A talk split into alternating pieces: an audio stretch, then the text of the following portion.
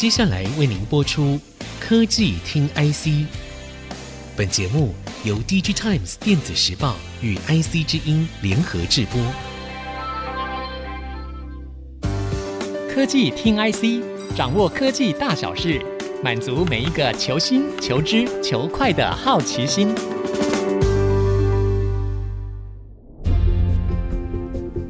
科技听 IC 带您掌握最新的科技大小事，我是节目主持人 DigiTime 电子时报召集人李立达。科技听 IC 是由 DigiTime 电子时报与 IC 之音共同制播的节目，每周四早上七点为您播出。在这节目当中，我们会邀请 DigiTime 电子时报的记者、DigiTimes 的 Research 分析师以及产业人士，来带给各位听众最夯、最热门的科技产业讯息。我们今天就邀请了 DigiTimes 的分析师黄雅芝来聊聊网络通讯产业最近非常红的一个话题。雅芝您好，大家好。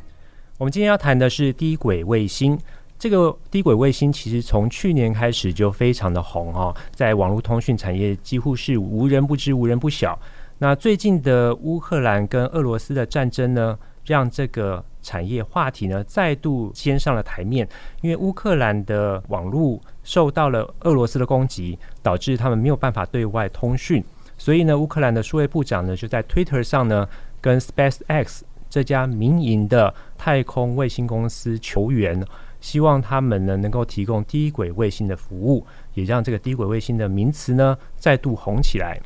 那我们今天就要问问雅芝说，低轨卫星到底是什么？因为人造卫星其实这个名词我们并不陌生啊、呃。我们知道，大概一九五零年。当时的苏联哈就发射了第一颗的呃人造卫星之后呢，欧美各国呢陆续都有发射这个东西。可是低轨卫星又是什么呢？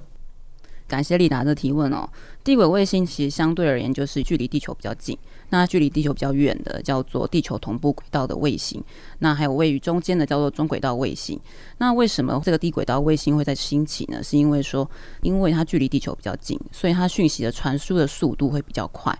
那以往呢，其实低轨道卫星它也不是一个新兴的议题，它其实在过去三 G 的时代，大概在同一个时期的时候，它就有兴起过。只是说那个时候那个卫星手机非常的大只，那它在移动的过程中呢，它讯息很容易就掉了，电话听不到，或是你到室内时候，你手机就收不到讯号了。所以那时候三 G 手机兴起的时候，就直接打败了这个低轨卫星的这个手机哦。那为什么最近又开始兴起呢？那当然要感谢这位创办人 Elon Musk 啊，他提到的这个 Starlink 这个服务。嗯。Elon Musk 真的是一个很厉害的行销专家哈，所以这个低轨卫星，您刚刚提到说它是距离地球表面比较近的卫星所在的这个区域的卫星叫低轨卫星，呃，这样子的话代表说它传输的速度相对会快一些。那它主要用途会在哪里呢？其实低轨卫星它的用途非常广哦，因为它的传输速度比较快。所以以往一些刚刚提到的地球同步轨道卫星或是中轨道卫星，它在做的一些事情，低轨道卫星当然也可以做，比如说侦测啊，或是拍照啊等等的气象侦测等等都可以。只是说它的一个弱势在于说，它因为它绕的地球速度比较快，所以说它必须要有无论是地面接收站或是在天在太空层飞的卫星，它数目都要比。GEO 或是 ME，我们刚刚提到的地球同步轨道卫星或中轨道卫星数目还要多，所以这会造成说，其实这个产业在发展上，它很容易因为发射卫星上，它造成一个财务的负担非常的庞大。嗯，那您也提到说，因为它这个传输速度比较快哈，那所以有人在讲说它是五 G 通讯或是甚至六连接六 G 的这样的一个概念。这个到底怎么说？这个其实应该是说，五 G 我们应按照的是我们按照行动通讯的一个角度来看，就是我们可以设置基地台的地方，我们现在把它称之为五 G 嘛。但有没有想过说，其实有些地方是没有办法设置基地台的，比如说在海上，或是在呃喜马拉雅山上，你要把一个基地台扛在那边，其实非常困难嘛。那其实六 G 它谈到一个方向是说，除了网速非常快，然后下载的频宽非常大之外，另外是说它网络无所不在。那因为大家都想说，到底网络无所不在的目的是什么呢？呃，其实第一个点就是说，今天你可能到一个比较偏远的地方的时候，你没有收到网络。第二个是说，所谓的异地备援的一个观念，因为现在其实，在疫情关系，大家居家上班的时候，是不是云端也兴起了？那另外有些人他住在比较偏远的地方，他需要网络。这个时候基地台没有办法马上去设置，这时候有卫星的话，它就可以提供这样的一个服务。那另外是说，我们现在看看俄国跟乌克兰，它今天打仗了，是不是基地台被破坏了，通讯被破坏了？这个时候你很需要通讯的时候，卫星就变成一个非常重要的一个异地备援的一个概念。嗯。对，所以您的意思是说，像是一些比较偏远地区，像海上或是高山，比较偏乡，没有办法有四 G、五 G 基地台，或是光纤没有办法连接到府的地方，就可以用低轨卫星。是的，不过好像这个低轨卫星的价格也不便宜，因为我知道好像订阅费要九十九块美元一个月，然后装设。因为你要在屋顶上装设这个小耳朵嘛，哈，就是卫星，然后再加上你家里面的 router 这些路由器的设备，也要一些费用。这个价格会太高吗？您看这个价格状况。其实，如果是以台湾的消费者来看的话，我们其实光纤呃到付其实非常发达，基本上不太会需要这样的一个服务。但是你以欧美消费者来说，他们其实蛮多的消费者，他们到现在他们家里还是没有很好的一个网络通讯，他们可能用 DSL，或是他们用比如说 GO 卫星啊来做一个通讯的一个服务，其实速度非常的慢，而且价格其实跟现在的 Space 提供的方案差不多，但速度慢很多。所以就是说，Space 它这样的一个网络服务，其实它 target 的点并不会是像台湾这样子一个网络服务非常的呃光纤部署非常高的地方。它其实 target 的点会是说，在于欧美国家，他们有一些啊，他们因为网络的一个差距的关系，造成这样的一个地区这样子。嗯，所以像是美国一些或者是比较欧洲大陆比较幅员广阔的地方，可能会多需要一些低轨卫星的服务。所以现在低轨卫星已经公司已经提供服务了吗？是的，他们现在已经在大概在二十五个国家有提供服务了，只是说它的覆盖范围没有那么广，因为其实还是要考量到所谓的地面接收站的一个设置。哦，对，地面接收站的对对对，ground station 的部分，因为它要要有地面接收站的设置，它其实才有办法去提供这样的一个服务。虽然说它卫星已经可以 cover，比如说特定的一个地方，但是比如说以美国来说，它也不是每个州它都有提供服务。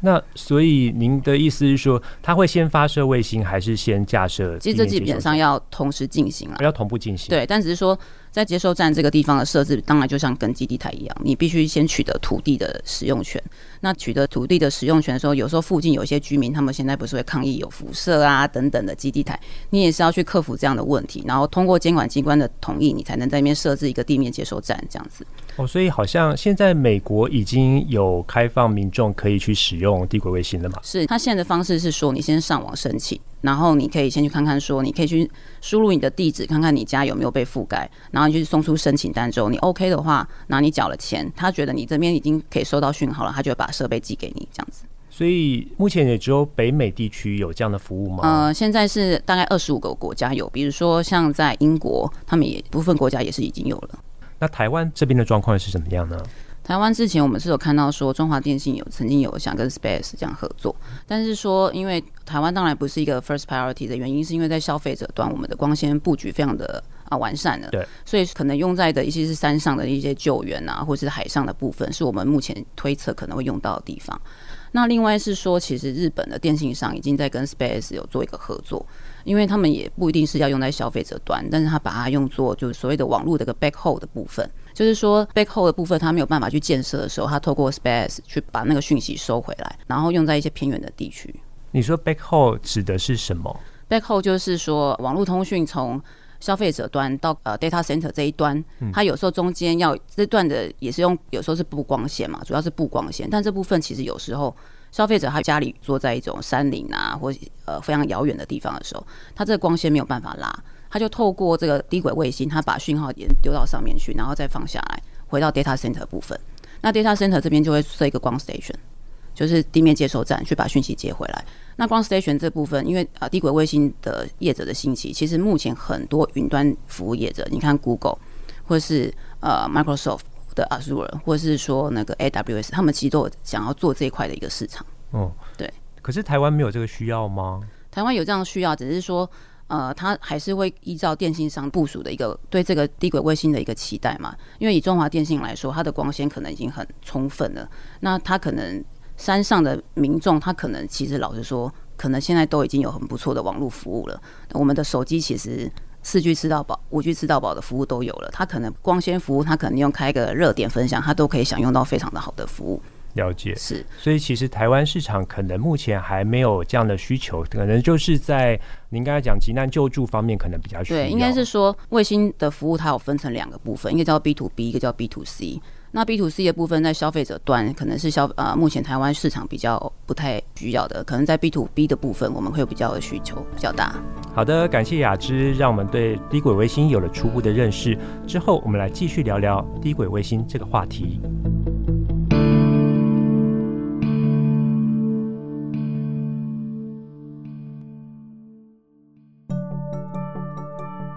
欢迎大家回到科技听 IC，我是主持人李立达。今天科技听 IC 讨论的话题是低轨卫星。我们很高兴邀请到 DigiTime Research 分析师黄雅芝。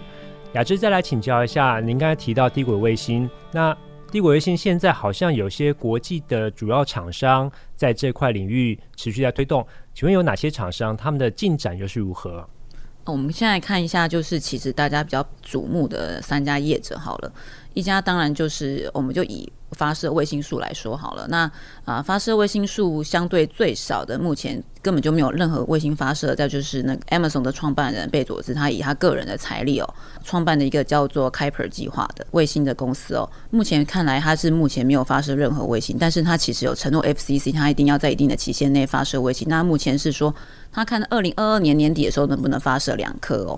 那我们再来看一下 OneWeb，OneWeb 是英国的公司。那之前因为 SoftBank 它撤资的关系，所以它申请了破产。那英国他们认为说，其实卫星是一个非常重要一个通讯技术，所以他们就把它跟印度的一家电信商合资，再把 OneWeb 救了起来。那目前是 OneWeb 目标要发射大概六百多颗，那目前大概已经发射了大概三百多颗的卫星。那当然最受瞩目的就是 Elon Musk 他创办的这个 SpaceX 哦，他目前到二零二一年的时候年底，大概已经发射了快两千颗的一个卫星。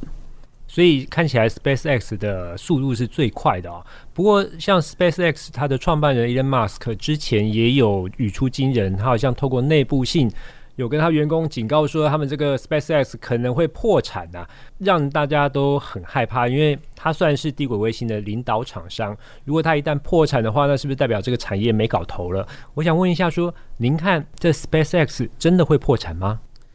呃，就我们来看哦，SpaceX 它如果破产的话，其实低轨卫星的多数业者应该都很难继续经营下去哦。因为 SpaceX 它其实已经开始有它自己一条龙的一个服务，比如说它自己有一个火箭发射团队。那即使在呃卫星这部分，在这个 B to C 的部分还没有赚钱之前呢，它其实这个火箭发射团队已经开始。扮演着像一个货运司机的角色哦，不断的把自己的卫星，还有其他人的卫星，还有甚至是 NASA 的太空人，他都送可以送到太空站，提供这样的服务哦。那另外是说，Elon Musk 他本身就蛮有一个募款的魅力嘛，所以他在募资上其实也蛮顺利的。那相较于其他的业者，比如说呃，Kiper 他自己被佐是用自己的钱，或是 OneWeb 他，或是英国他目前投资的一些钱。其实相较于 Elon Musk 来说，他们的财力反而不如 Elon Musk 这样子哦。所以其实如果呃 Elon Musk 他自己本身这个 Space 都有可能破产的话，我们就会认为说，其实低轨卫星的发展其实蛮受限的。嗯，所以我们要持续观察哈。不过看起来这个 Elon Musk 他其实是不只是一个很厉害的企业创办人，他也是一个很厉害的行销专家。所以看起来这个 SpaceX 到底会不会破产，也许也是一个行销的话题。那呃，我想问的是说，所以像 SpaceX 带到破产这样的话题，是不是代表说这个卫星的部署这样的工作所带来的这个成本是非常的高的啊？对，因为其实呃，卫星在发射过程，刚刚提到那个 Space 它有一条龙的服务嘛，应该就是说它自己有一个发射的这个这个啊、呃，这个卫火星的啊呃，呃这个火箭的一个成本，基本上它自己可以控制的。那另外是说，它这个卫星的成本，因为它要一颗卫星非常的昂贵哦，那它要部署了上万颗，那这个成本再加上这个控制的后续的控制费用，那还有。地面接收端的这样的一个费用，其实这个成本是非常可观的哦。因为以前在大概一九九零年代的时候，其实有三家 LEO 的业者，那他们其实才发射大概 LEO 就是低轨卫星，对低轨卫星的对。OK，那他三家业者，他其实只大概发射了大概五十颗或六十颗左右，他们就已经破产重整了。所以其实大家才会对于说，SpaceX 它这样子要发射上千颗或上万颗的呃一个低轨卫星的一个我们叫做 Constellation，就是一个卫星网哦，大家会对于它的一个财力的负担非常的质疑哦。嗯，而且我所了解，好像这个低轨卫星它的寿命大概只有五年左右，之后还要。回收吗？还是要怎么办呢？其实它五年左右，它这个动力系统就会慢慢的，等于说像我们的汽油消耗殆尽，那它这个在大气层中呢，它的浮力就已经没有，动力就没有时候，它就开始慢慢往下坠，那当然就变成一个太空的垃圾。对，那其实它并不会再做去做回收。那 Elon Musk 他当然非常乐观是说，因为透过这样的方式，它反而永远都可以发射最新设计的一个卫星。因为其实像我们提过 GEO 或 MEO 他们这样的卫星，它其实。所以地球同步轨道或者是中地球同步轨道这样的一个卫星哦，他们都非常的庞大，所以他们一次就发射一颗，那用就非用非常的久。但是随着时代的演进啊，你这颗卫星就会变成说，它的其实科技是最落后的。所以相较来说呢，Space 它就会认为说，它不断的五年六年，它就发射一个新的卫星，那它的技术当然就是最先进的。不过这样的话会造成太空的垃圾吧？这样的话，maybe 未来。回收卫星也会是一个新事业吗？是的，丽达说的没有错。因为其实不止美国在发射卫星，其实中国也是一个发射卫星的大国。所以其实常常有报道说，哎，其实他们卫星快要相撞啦，等等的一些议题。那所以说，其实确实有人在开始来探讨说，那卫星那个回收，它能不能去做到，不要让这些太空垃圾其实整个都包围了整个大气层哦。所以未来也许会有这样新的商机哈。对。不过除了这个之外，目前在整个低轨卫星在发展的初期，台湾是不是也有厂商可能会受惠呢？呃，当然，因为其实像 Starlink 它目前用的一些就是消费者端的这个地学部分，其实就是台厂供应的，比如说像起机啊等等的业者。那还有 WiFi Router 这部分也是台厂去供应，那本来就是台湾网通厂非常擅长的一个部分。那当然，其实现在呃呃，台湾的一个国家队部分，其实瞄准的一个市场是所谓的地面接收站哦。那里面有蛮多的设备，比如说相位阵列天线啊，或是呃可支援高频段的一些 PCB 啊、面板散热等等的，这些都是我们可以来关注的。嗯，所以看起来台湾还是以这个零组件跟系统模组为主，就是最后的组装或者其他大部件的部分，可能不是台湾厂商擅长的部分吗？目前看起来是这样子啊，因为其实呃，我们看一下，就是其实政府它目前有想要去自行去发射火箭这样的一个梦想，去打造这样的一个市场。所以说，当如果台湾真的有这样的一个市场存在的话，其实未来也不排除我们可能，因为 Space 它不是有来台湾想要提供这样的服务嘛？那中华电信呃也很认真的 approach 啊，那是否有可能它在台湾做的地面接收站就是由台厂去做？也不可能，我们也有做这样的想象哦。嗯，了解。不过您刚刚也提到说，像低轨卫星，它可能比较适合的是一些比较偏远的地区，像台湾这个网络非常密集使用的状况之下，到底哪里还可以用到低轨卫星呢？那，过去我也觉得说，哈，帝国卫星应该只适用于在一些比较呃荒郊野外啊，或是基地台没有办法设置的地方，比如说海上啊等等的。但最近我们可以看到说，比如说乌克兰跟俄国的战争啊，或是说最近还有看到那个斐济啊，因为他们火山爆发等等的，他们其实都向 Starlink 求助，那可以赶快提供一个卫星的服务。其实我们就想说，其实现在天灾或是一些战争，其实很难预期哦。所以说卫星它其实从一开始，它觉得它是主要是提供一些荒郊野外的一个通讯服务，它在未来有可能会变成一个很重要的一个救援的一个系统哦。所以其实我们看到 Space 或 Elon Musk 他自己也有在 try 说，他现在可以跟一些政府合作，比如说当做他们这个备用的一个网络的一个方案。哦，所以这样对当地这个国家，也许要进行一些紧急救援的时候，会有些帮助。对，因为其实像我们也看到说，像日本现在也很认真在发展这个所谓的六 G，他们推出了一个叫做 HAPS 的一个，比如说他们把一个基地台吊到空中去提供服务。为什么呢？因为他们在三一大地震的时候，他们整个基地台都全毁了，所以他们那时候就开始发现说，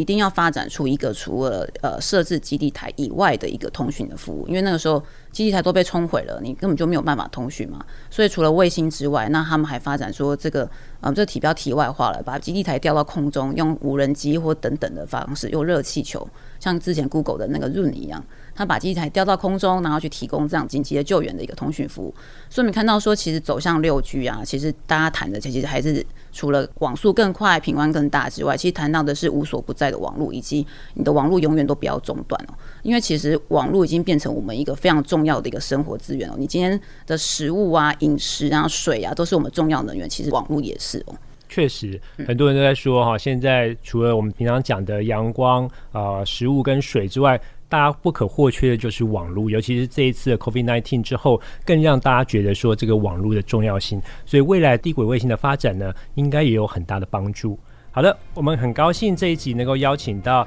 DigiTime Research 的分析师黄雅芝来到现场。科技听 IC 除了在 IC 之音官网 AOD 可以听到之外，也同步在 Apple Podcast 及 Google Podcast 上线。欢迎上 Podcast 搜寻科技听 IC，记得按下订阅，不要错过。这里是科技听 IC，我是李立达，我是黄雅芝，拜拜，拜拜。本节目由 DigiTimes 电子时报与 IC 之音联合制播。